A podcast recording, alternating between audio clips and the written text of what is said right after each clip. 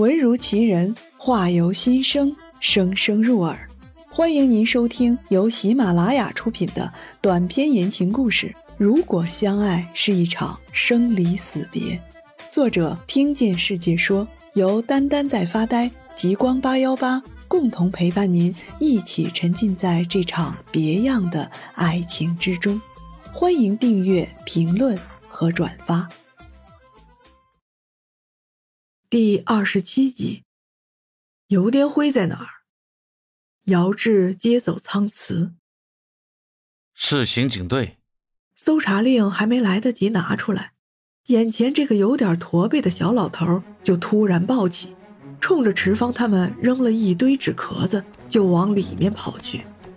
在后门外被成功拦下的这个小老头，现在骚眉搭眼的坐在了前门的椅子上。池方开始了例行公事的常规审问。老实坐下，我问你，你跑什么？呃，你们不是刑警吗？刑警你就跑，交代清楚，都干了什么？我那天晚上才偷的内衣，你们今天怎么就找上门了？在哪儿偷的？就晚上走在路上的时候看见的，我也没注意具体位置。偷了多少？有小姑娘的。有小伙子，呃，七八，呃，呃，总共十来件吧。我们不是因为这个来的。有点灰认识吧？池芳在屋里找了一圈，没别人，就这老头自己。我老板，他人在哪儿？出远门了，不知道什么时候回来。另外俩小子偷懒没来，要不店里怎么就我一个人呢？联系另外两个人，让他们过来。嘿嘿，呃，不是我说，他们俩来也得跑。怎么说？大李嘛是才从里边放出来的，小赵嘛听说他打死过人。那就别和他们俩透露我们是刑警，赶紧先把人叫过来。刘天辉是什么时候出门的？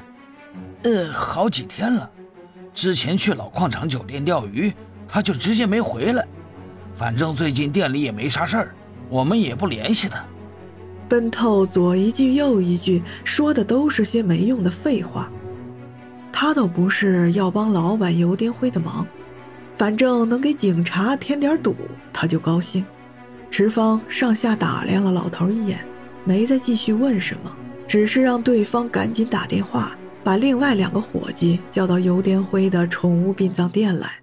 负责检测血液喷溅的同事在门外叫了一声：“池方，师傅。”查到什么了？屋里没有情况，是焚烧车。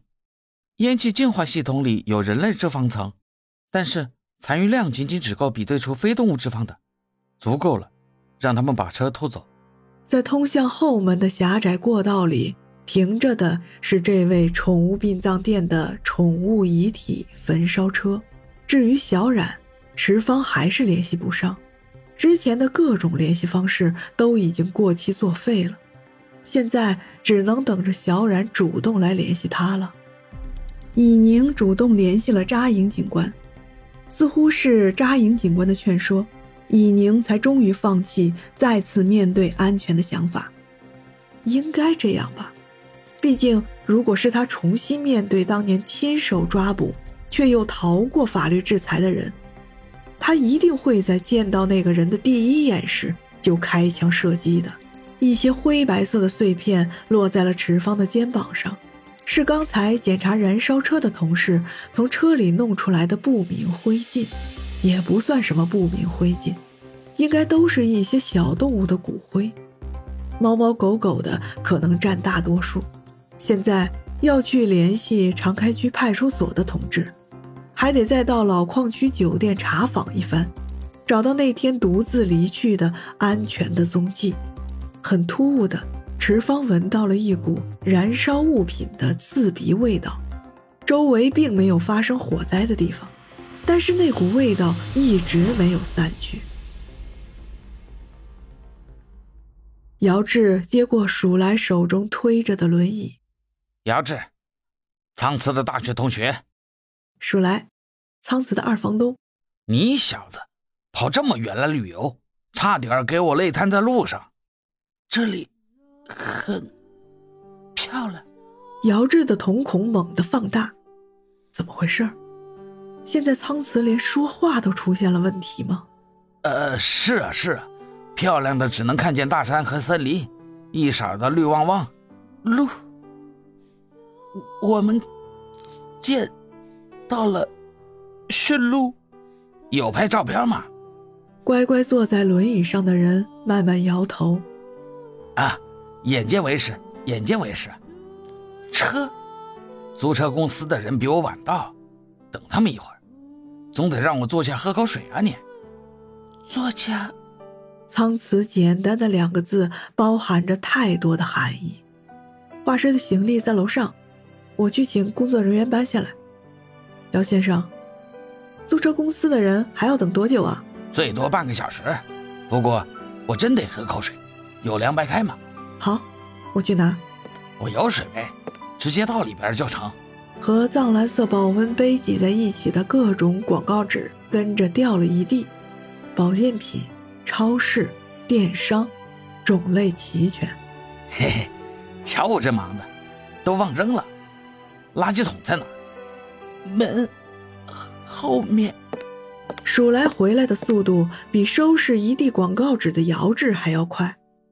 数来捡起其中的一张，随便看了看。就全部帮姚志接了过来，一把轮椅，两张木凳，三个人排排坐的等在民宿门前的路上，行李箱就摆在脚边。